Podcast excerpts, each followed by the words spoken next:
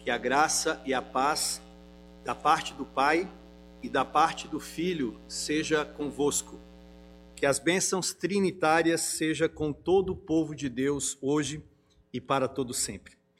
Vamos abrir, meus amados irmãos, a palavra do nosso Deus no livro do Apocalipse, no capítulo de número 3. Livro do Apocalipse, capítulo de número 3 Acompanhe comigo a leitura do versículo de número 1 até o versículo de número 6. Pegue sua Bíblia e vamos meditar na palavra do nosso Deus. Diz assim a palavra do Senhor: Ao anjo da igreja em Sardes, escreve: Estas coisas diz aquele que tem os sete Espíritos de Deus e as sete estrelas.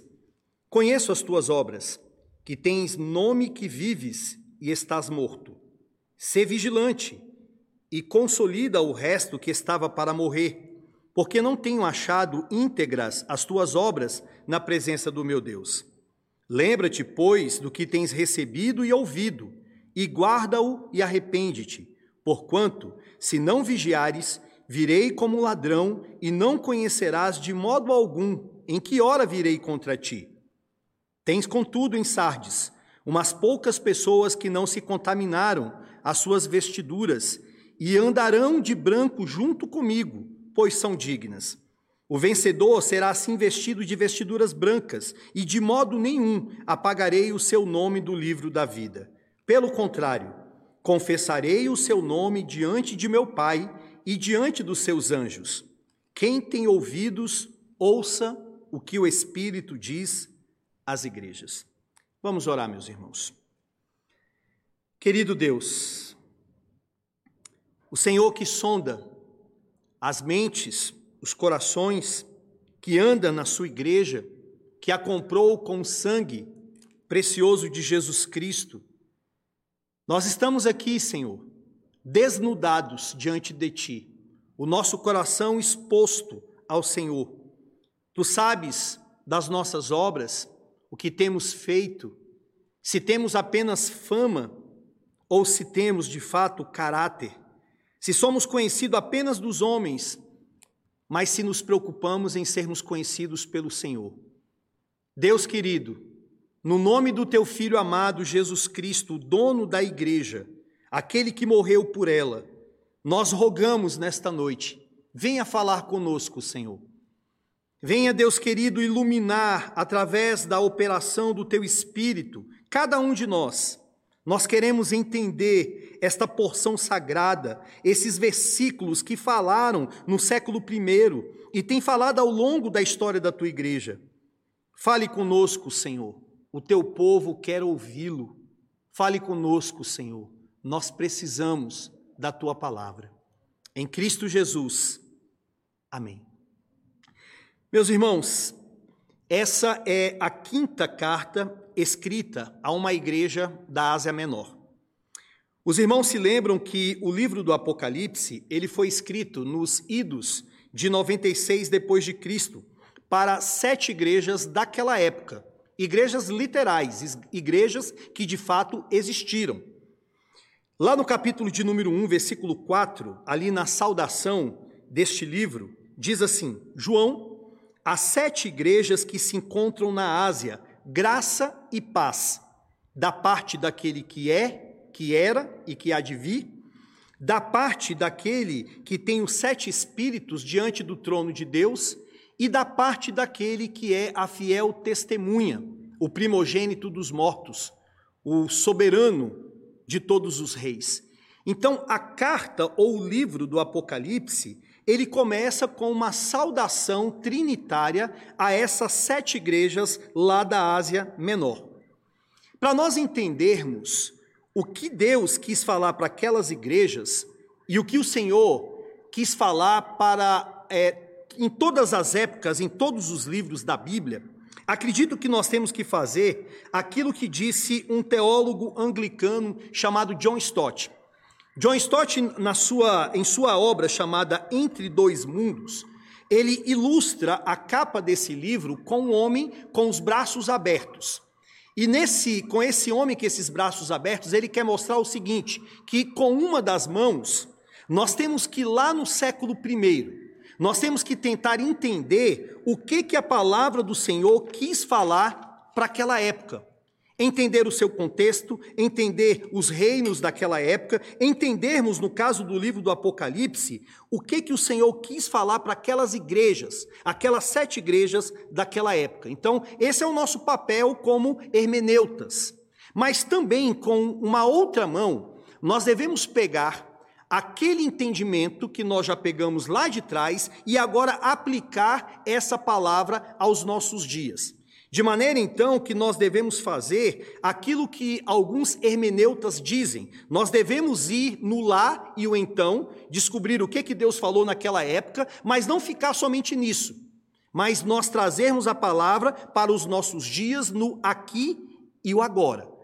Então, quando nós entendemos isto, ou seja, o que a Bíblia falou naquela época e o que a palavra de Deus fala para nós hoje, nós podemos ver, por exemplo, as sete igrejas da Ásia Menor. Vejam que até o momento nós já aprendemos muitas coisas aqui nessa exposição deste livro do Apocalipse. Por exemplo, nós vimos a primeira carta à igreja de Éfeso. Éfeso era uma igreja próspera, uma igreja rica, uma igreja que era rica também em doutrina, em conhecimento das sagradas escrituras, mas havia um erro naquela igreja. Era uma igreja que tinha pouco testemunho. Então eles não conseguiam ter um equilíbrio. O pêndulo subia mais para o lado da doutrina, em detrimento de uma vida prática, em detrimento de uma ortopraxia. E vejam que a palavra do Senhor não chama atenção somente para aquela época, mas também para a nossa. Será que esse não é o caso de muitos irmãos? Será que esse não é o caso de muitas igrejas que têm muita doutrina, que têm muito conhecimento, mas que, entretanto, têm pouco testemunho? A segunda carta que vimos, à igreja de Esmirna, nós vemos que o Senhor não faz uma crítica àquela igreja, mas o Senhor a elogia, dizendo que eles foram fiéis apesar da pobreza que eles passavam apesar da pobreza física, e ele ali recomenda, orienta aquela igreja: sejam perseverantes, continuem. A terceira igreja foi a igreja de Pérgamo, aonde começa ali todo aquele degringolar doutrinário. Era uma igreja que tinha uma impureza doutrinária. E a quarta, que foi na semana passada, que era a igreja de Tiatira, era uma igreja que era tolerante ao falso ensino. Mais uma vez nós vemos aqui uma igreja desequilibrada. Eles, ao contrário da igreja de Éfeso, que tinha doutrina, mas não tinha testemunho e amor, já a igreja de Tiatira era uma igreja que tinha amor. Era uma igreja que se relacionava bem, Entretanto, era uma igreja que era fraca doutrinariamente. Mais uma vez, eles não conseguiam ter o equilíbrio. Então vejam que essas cartas falou naquela época, mas o Senhor deixou registrado aqui coisas para os nossos dias. E a carta de Sardes, que é a que nós vamos ver nessa noite, qual era a situação deles? O que que o Senhor tem a falar conosco nesses dias sobre essa igreja lá do século I. Vejamos. De acordo com um estudioso chamado Ralph Bass Jr., ele diz que Sardes, a cidade de Sardes, ela era uma cidade da província romana da Ásia, no ocidente, do que é hoje chamado de Turquia asiática. Ou seja, essa cidade aqui, ela foi a capital do antigo império do, dos lídios. Então, era uma cidade muito próspera, era uma cidade extremamente rica daquela época, tá? Foi uma das maiores potências estrangeiras encontrada pelos gregos. Denis Allan, um outro estudioso da palavra, ele explica que a cidade de Sardes, ela se considerava como uma cidade impenetrável. Para vocês terem uma ideia, Sardes antiga, ela ficava situada no alto de uma coluna, cerca de 500 metros acima da planície. Era uma cidade amuralhada e uma cidade fortificada. Eles eram extremamente arrogantes. Eles diziam: nunca ninguém vai penetrar. nunca vão chegar até nós, nunca vão nos conquistar, nós nunca seremos destruídos. Então, uma cidade rica tinha muito ouro, uma cidade rica em vestuário, uma cidade pomposa daquela época. Entretanto, meus irmãos, em 543, 46 antes de Cristo, o rei Lídio Croeso, ele foi derrotado pelos persas sob Ciro o Grande. Então, aquela cidade que achava que nunca seria destruída, entretanto, ela foi. O que, que aconteceu? Alguns soldados persas estavam observando aquelas muralhas, aquela cidade pomposa, e eles viram um soldado de Sardes descendo. Aquele soldado desceu e depois ele voltou.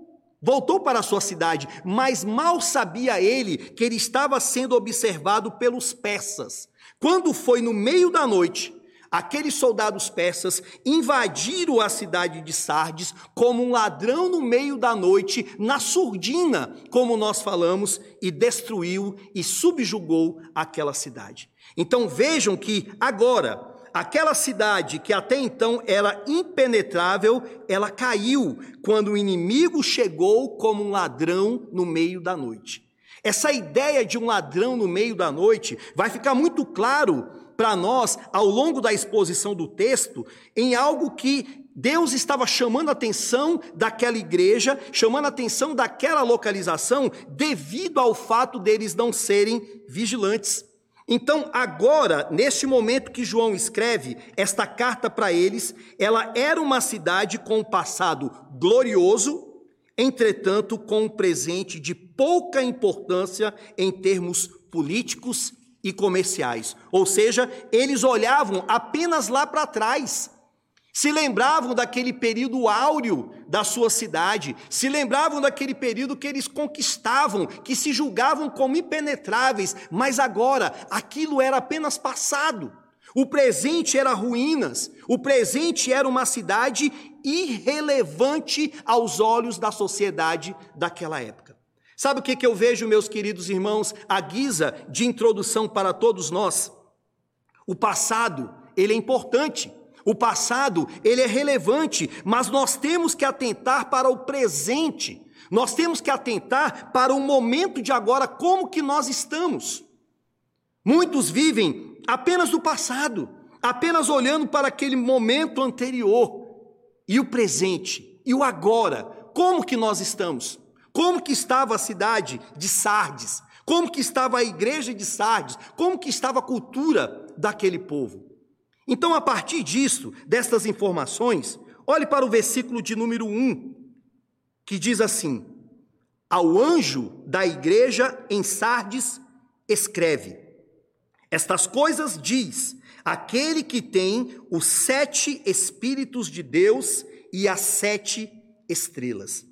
Quando o Senhor diz aqui sobre os sete Espíritos de Deus, os sete Espíritos é um termo aplicado ao Espírito Santo. Como nós podemos pegar lá no Credo de Nicéia, como uma prova corroborativa, vai dizer lá que o Espírito Santo é aquele que procede do Pai, mas é aquele também que procede do Filho. Então, veja que o texto está dizendo: estas coisas diz. Quem é que está dizendo? Jesus. Jesus é aquele que tem os sete Espíritos de Deus, é aquele que tem o Espírito Santo. O Espírito Santo procede dele, bem como o Espírito Santo procede também do Pai. Mas ele diz não somente que o Espírito Santo procede dele, que ele tem o Espírito, mas ele diz também que ele tem as sete estrelas. E sete estrelas é uma maneira de se referir aos sete anjos das igrejas da Ásia Menor, aos sete pastores de cada uma daquelas igrejas. Então, o Senhor Jesus Cristo, escrevendo para Sardes, ele diz: Eu tenho Espírito, mas eu tenho também em minhas mãos os pastores dessas igrejas. Ah, meus queridos irmãos, como essa palavra falou ao meu coração. Sabe por quê? Digo aqui para os meus pares, para os pastores, nós temos que entender que nós não somos autônomos, Nós temos que entender que nós estamos apenas a serviço daquele que é o dono da igreja, que é o nosso Senhor Jesus Cristo.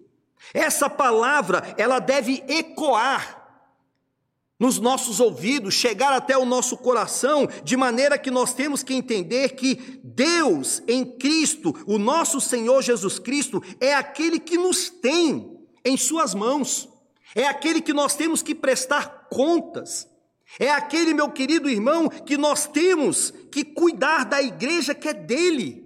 A igreja não é minha, a igreja não é sua, pastor. Nós temos que entender, Marcos, a igreja não é sua, Mateus, a igreja não é sua, Emílio, a igreja não é sua, a igreja é de Jesus Cristo, aquele que nos tem em suas mãos. Isso é bom, a gente sempre se lembrar. É um ato de humildade, a gente se colocar no nosso lugar. Agora, vejam que após o nosso Senhor falar especificamente para os pastores, agora ele fala para a igreja como um todo. Olhe para o texto. Conheço as tuas obras, que tens nome de que vives, mas está morto. Então, eu conheço as suas obras. Você tem nome de que vives e estás mortos. Segundo Denis Allan, ele diz que essa frase aqui, conheço as tuas obras, ela ilustra com muita clareza a diferença entre reputação e fama. Reputação e fama. Reputação significa o quê? É a fama da pessoa, é o que as pessoas acham sobre ela. É aquilo que as pessoas pensam sobre mim, é aquilo que as pessoas pensam sobre você. Isso é reputação, é fama. Entretanto, caráter diz respeito à essência real da pessoa, é aquilo que ela é verdadeiramente, é aquilo que aquela pessoa é. E o que estava acontecendo aqui na igreja de Sardes é que ela tinha fama. Veja o texto. Conheço as tuas obras, que tens nome. É uma igreja que tinha nome, era uma igreja afamada. Qual era a fama da igreja de Sardes? Era uma fama que ela estava viva.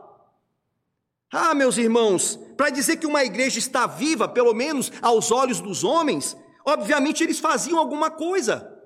Provavelmente eles tinham atividades, provavelmente eles se reuniam, provavelmente eles tinham um momento ali de, de confraternização entre si. Eles eram vistos naquela época como uma igreja que estava viva, eles tinham fama. Porém, o Senhor fala que eles estavam mortos. Não tinha caráter, não tinha uma conduta correta, não era uma igreja que poderia se gabar de que estavam andando de uma forma adequada, não poderiam dizer diante do Senhor, mas Deus estava dizendo: Olha, eu conheço isso. De maneira, meus irmãos, que as pessoas podem ver somente por fora, mas Jesus Cristo é aquele que vê o homem no seu interior é aquele que conhece de fato quem somos.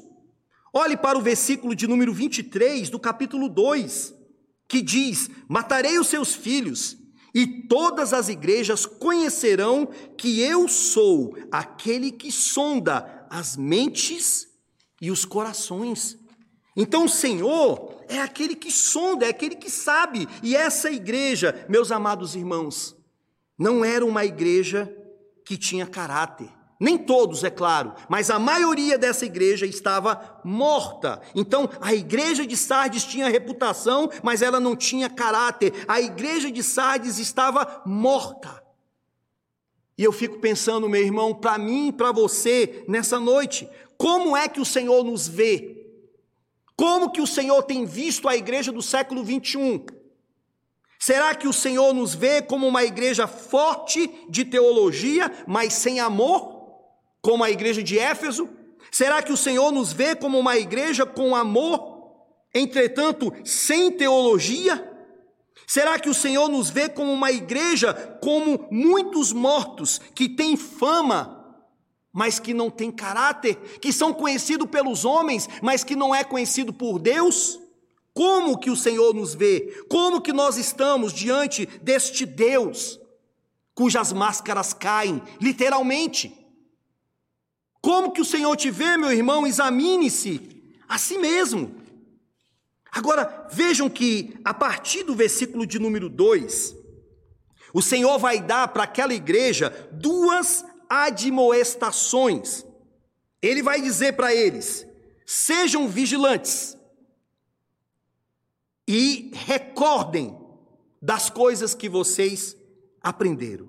Olhe para o verso de número 2. Primeiro ele diz: "Se vigilante e consolida o resto que estava para morrer, porque não tenho achado íntegras as tuas obras na presença do meu Deus." Ser vigilante é a mesma coisa de acorde, desperte. O que que um vigilante faz, meu irmão? Você contrataria um vigilante para cuidar da sua empresa, que na verdade ele é um dormilante? Você confiaria os seus bens a uma pessoa que passa a noite toda dormindo e vem o ladrão e pode levar tudo que você conquistou? Então, vigilante é aquele que está acordado, é aquele que está desperto. E é interessante que o nosso Senhor Jesus Cristo aqui, ele pegou um fato histórico, um precedente histórico daquela cidade, que foi o quê? Eles já tinham passado por isso.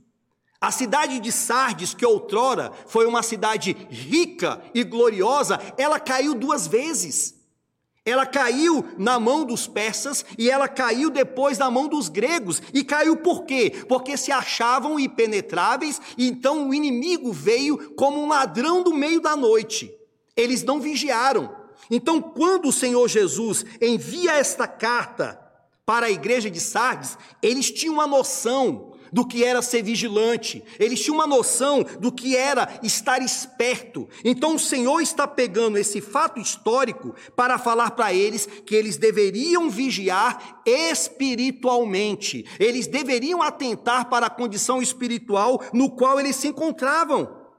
Vejam que o texto vai dizer, continuando, porque não tenho achado íntegros as tuas obras na presença do meu Deus. Lembra-te, pois, do que tens recebido e ouvido, e guarda-o e arrepende-te, porquanto, se não vigiares, veja, se não vigiares, virei como ladrão, e não conhecerás de modo algum em que hora virei contra ti.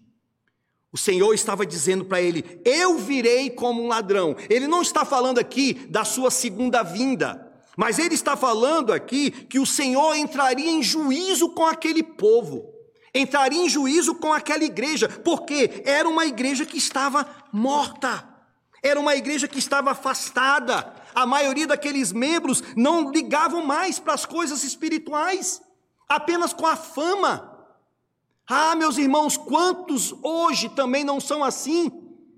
Apenas levantam um pedestal ao dizerem: eu sou reformado, eu sou calvinista, eu conheço isso, eu conheço aquilo, mas a questão é: o Senhor te conhece, meu irmão? Será que você também não precisa hoje ter esta mesma reprimenda do nosso Senhor Jesus Cristo? Vigia, acorda, desperta. Veja que a segunda orientação que o nosso Senhor Jesus Cristo, ele vai dar aqui para a igreja, que está aí no versículo de número 3, ele vai dizer: "Lembra-te, pois, do que tens recebido e ouvido, e guarda-o. Vigia, mas também lembra Será que você pode se lembrar? Aqui o Senhor Jesus estava dizendo para eles: lembra quando o Evangelho chegou para vocês? Lembram das experiências iniciais que vocês tiveram? Lembram das coisas que vocês receberam, das coisas que vocês ouviram? Então guarda isso. Traga à memória o que eu fiz na vida de vocês. Agora, meus irmãos, falando para você, você que está afastado, você que não sente mais a presença do Senhor, você que não sente mais desejo de orar, de ler as Escrituras, de congregar, você que tem se acostumado com o pecado, você que não vigiou e caiu, o Senhor diz para você nas Sagradas Escrituras: lembra, pois, do que tens recebido e ouvido, e guarda. Lembra do Evangelho da cruz, lembra da morte vicária de Cristo, lembra da salvação, lembra do amor de Deus. Lembra das vigílias, dos acampamentos? Você se lembra disso?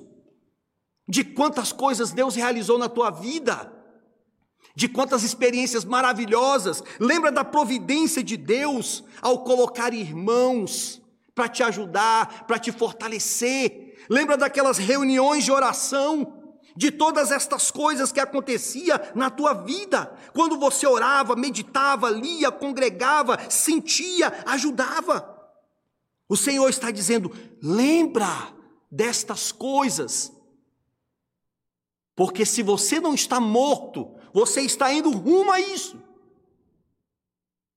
O Senhor conhece as tuas obras, o Senhor conhece a tua vida. Resumindo, meus amados irmãos, a igreja de Sardes, na sua grande maioria, estava morta, só tinha aparência. Ah, meu querido irmão, Deus queira que não seja esta a tua situação. Será que você não está assim? Há quanto tempo, meu irmão, você não sente mais o desejo de estar junto com o povo do Senhor? Será que você não aproveitou agora esse momento, devido a essa pandemia, na preocupação do conselho com a igreja, e você não achou até bom de não estar mais junto com o povo de Deus, porque você já não estava, porque você já não sentia vontade. Será que você não aproveita esse ensejo simplesmente como um escape para o teu coração que está afastado do Senhor?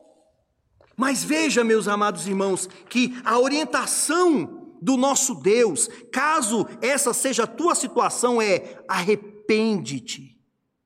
Arrependa dos teus pecados e volte para o Senhor enquanto é tempo.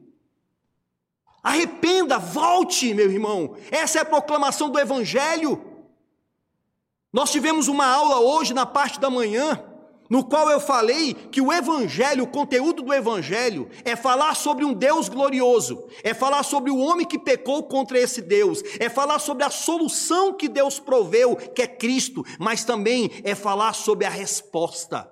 Qual é a tua resposta diante da proclamação do Evangelho? O que você vai fazer, meu irmão? Você vai continuar do jeito que está? Em nome de Jesus eu espero que você se arrependa, eu espero que você se volte hoje para o Senhor. Então essa igreja estava assim. Mas veja que, diante de tudo isso, uma igreja que era uma das piores, ela só perdia para a igreja em Laodiceia, pois era uma igreja que apostatou da fé. Entretanto, nessa igreja ainda havia remanescentes. E eu gostaria que você observasse agora, a partir do versículo 4, que o Senhor, ele vai fazer promessas, é promessa divina para aqueles que estão com ele. E para você que está afastado, você pode se apropriar disso aqui que eu vou falar agora. Veja a partir do versículo de número 4. Tens contudo, ou seja, apesar de tudo isto, tens contudo em Sardes umas poucas pessoas que não contaminaram as suas vestiduras e andarão de branco junto comigo, pois são dignas. Ainda há remanescentes, ainda há pessoas, meus queridos irmãos, mesmo numa situação desta, que estavam buscando, que estavam clamando, que estavam firmes, apesar da multidão. Apesar da maioria estar afastada dos caminhos do Senhor, ensoberbecida, ensimesmada, ainda tinha aquele grupo fiel, ainda tinha aquele remanescente fiel do Senhor. E veja o verso 5 que diz, uma promessa do Senhor Jesus: o vencedor será assim vestido de vestiduras brancas, e de modo nenhum apagarei o seu nome do livro da vida. É interessante, meus irmãos, nós observarmos como que a Bíblia ela fala dentro do contexto. Essa cidade era rica, já tinha sido rica em ouro, essa cidade já tinha sido rica no nível de vestuário, ou seja, eles produziam as melhores roupas, finíssimas, maravilhosas. E o Senhor Jesus Cristo está pegando aqui o contexto daquela cidade para dizer: aquele que vencer, ou seja, porque vai perseverar comigo, ele será assim, vestido de vestiduras brancas. Glória a Deus por isso. E veja, meus irmãos, que aqui nós vemos a graça do nosso Deus. Por que, que nós vemos a graça do nosso Deus? Não são essas pessoas que vão se vestir, essas pessoas serão vestidas. Serão vestidas pela justiça de Cristo, serão vestidas pelas dádivas do Senhor. É o Senhor que vai vesti-las com vestiduras brancas, com a justiça do nosso Deus. Essa é a promessa para aqueles que perseverarem, essa é a promessa para aqueles que continuarem. É o que o nosso Senhor vai dizer lá no capítulo de número 19, no versículo de número 14 ali, da vinda do nosso Senhor Jesus Cristo, e diz: E seguiam-nos os exércitos que há no céu, montado com cavalos brancos, com vestiduras de linho finíssimo, branco e puro. É isso que o Senhor vai fazer conosco, meus irmãos, e tudo é uma demonstração da graça de Deus. Vocês lembram lá quando o homem pecou? Que o homem tentou tampar ali as suas partes, mas é o próprio Deus, lá em Gênesis capítulo 3, versículo 21, que provê as vestes para o homem, que mata um animal, já mostrando já o princípio que sem derramamento de sangue, não há provisão dos nossos pecados. O Senhor já estava mostrando que sou eu que vou, que vou prover a forma de vocês serem salvos. A salvação vem da minha parte. E agora, aqui no texto do Apocalipse, no último livro, o Senhor mostra a mesma coisa. Eu vou vesti-los com vestiduras brancas de linho finíssimo. Tudo é por graça, meu irmão. Você que está afastado, veja essa promessa do Senhor. Agora, vejam que há uma segunda promessa de Cristo para a igreja de Sardes e de Cristo para a igreja do século 21. O texto diz: E de modo nenhum apagarei o seu nome do livro da vida. De modo nenhum eu vou fazer isso. Meus irmãos, isso aqui é tão maravilhoso nós entendermos. Por quê? Dentro do contexto daquela época, quando uma pessoa morria, ou quando uma pessoa cometia algum determinado crime dentro do contexto do Império Romano, o seu nome era arriscado do registro. Tanto quando ela morria, ou então quando era uma pessoa que havia feito alguma coisa de errado. Mas só que o Senhor Jesus Cristo aqui, ele apresenta-se para nós, no capítulo 3, versículo 5, dizendo o contrário disso. Ele está dizendo: olha, de modo nenhum eu vou apagar o nome de vocês do livro da vida. Então, aqui, meus irmãos, nós não temos uma maldição, nós não temos aqui uma condenação, mas nós temos aqui uma certeza. O Senhor não vai apagar o teu nome do livro da vida, porque o teu nome foi escrito antes da fundação do mundo. É o que diz lá em Apocalipse capítulo 13, capítulo 17 daqueles que não vão adorar a besta, daqueles que não vão adorar o anticristo. Por quê? Porque os seus nomes estão escritos no livro da vida. É uma promessa do Senhor. Eu vejo, às vezes, de uma forma equivocada, pode haver até zelo, mas sem entendimento, em muitas igrejas. No final do culto, após as pessoas reconhecerem Cristo como Salvador ou não, e ali, em uma oração, o pastor diz para aquela pessoa: Senhor, escreva o nome dele no livro da vida. Ah, meu irmão, o nome não é escrito no momento que você aceita a Jesus como Salvador, mas você aceita Jesus como Salvador porque o seu nome já estava escrito, já estava registrado. E aqueles que não reconhecerem Cristo nesta vida é porque nunca o seu nome esteve lá. Então o Senhor, Ele não vai apagar e registrar, mas o teu nome está certo, de modo nenhum apagarei o seu nome do livro da vida, pelo contrário, diz o Senhor Jesus, eu confessarei o seu nome diante de meu Pai e diante dos seus anjos. Glória a Deus por isso. É o que está lá em Mateus, abram comigo Mateus capítulo 10. Mateus 10, versículo de número 32, nós temos aqui o cumprimento desse texto, aonde o Senhor Jesus diz: "Portanto, todo aquele que me confessar diante dos homens, também eu o confessarei diante de meu Pai que estás nos céus." Então, meus irmãos, nós que reconhecemos Cristo como Salvador, nós que permanecemos fiéis à Sua palavra, nós que entendemos que tudo está no controle de Deus e que, apesar de tudo que está acontecendo, dizemos: Ele é o meu Senhor, Ele é o meu mediador, Ele é o meu Salvador. Nós que não temos vergonha de confessá-lo, diz a palavra do Senhor: Eu também, o Senhor Jesus Cristo, o confessarei diante do meu Pai e diante dos seus anjos. Quem tem ouvidos, ouça o que o Espírito diz às igrejas. Veja que o texto termina, como terminam todas as outras cartas, quem tem ouvido. Obviamente não é só você ouvir, não é só estar tudo tranquilo na sua audição, mas quem tem ouvido espiritual. Meu irmão, mesmo que você esteja afastado, fraco, mesmo que hoje você esteja numa situação extremamente ruim, mas eu creio em nome de Jesus Cristo, se você é um eleito de Deus, se você tem o Espírito de Deus, você vai ouvir o Espírito falando contigo. E nesta noite o Senhor diz: se arrependa, volte, largue esse pecado, volte para a comunhão com os irmãos. Confesse o seu pecado, como nós ouvimos nessa noite, a confissão de pecados lá de Davi, diante do seu adultério com Batseba, diante da morte que ele ocasionou ali a Urias, o marido dela. Mas ele era um homem segundo o coração de Deus, não porque era perfeito, mas porque ele se apegava ao perfeito que é Cristo Jesus. Venha para Cristo Jesus. Todas essas promessas que nós temos aqui hoje, só são possíveis por causa de Jesus Cristo.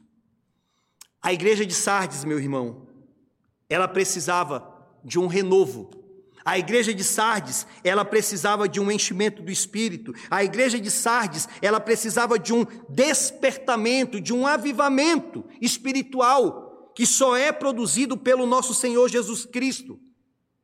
E pode ser que nessa noite você também esteja precisando disso. Eu termino, meu irmão, dizendo para você: não deixe para amanhã. Hoje é o dia da salvação. Hoje é o dia da confissão de pecados. Hoje é o dia do arrependimento. Eu creio que o Espírito de Deus, ele está falando contigo. Venha para os caminhos do Senhor. Se arrepende. Volte para a glória de Jesus Cristo. Vamos orar. Senhor Deus, eis uma igreja, Senhor, afamada, conhecida pelos homens, mas criticada pelo Senhor. Oh, querido Deus, que tristeza aos teus olhos ver isso, mas nós também, Senhor Deus, não somos melhores do que eles. E certamente o Senhor deixou registrado essa palavra, pois o Senhor sabe que estamos sujeitos a passarmos pelas mesmas coisas. Deus, em nome de Jesus Cristo, nós rogamos para que a igreja, aqui em Brasília, a Igreja Redenção e todas as igrejas que estão me escutando, que nós possamos nos aperceber dessas verdades escriturísticas, dessas verdades eternas para todos nós, que haja arrependimento dos irmãos, que haja arrependimento dos pastores, que a gente possa se voltar e se apegar a essas promessas que o Senhor fez, de nos vestir, de nunca apagar o nosso nome do livro da vida. Oh Senhor, obrigado, Pai. Obrigado, Jesus, por todas estas coisas. Nós bendizemos ao teu nome, Senhor. Amém. Meus irmãos, nós vamos cantar.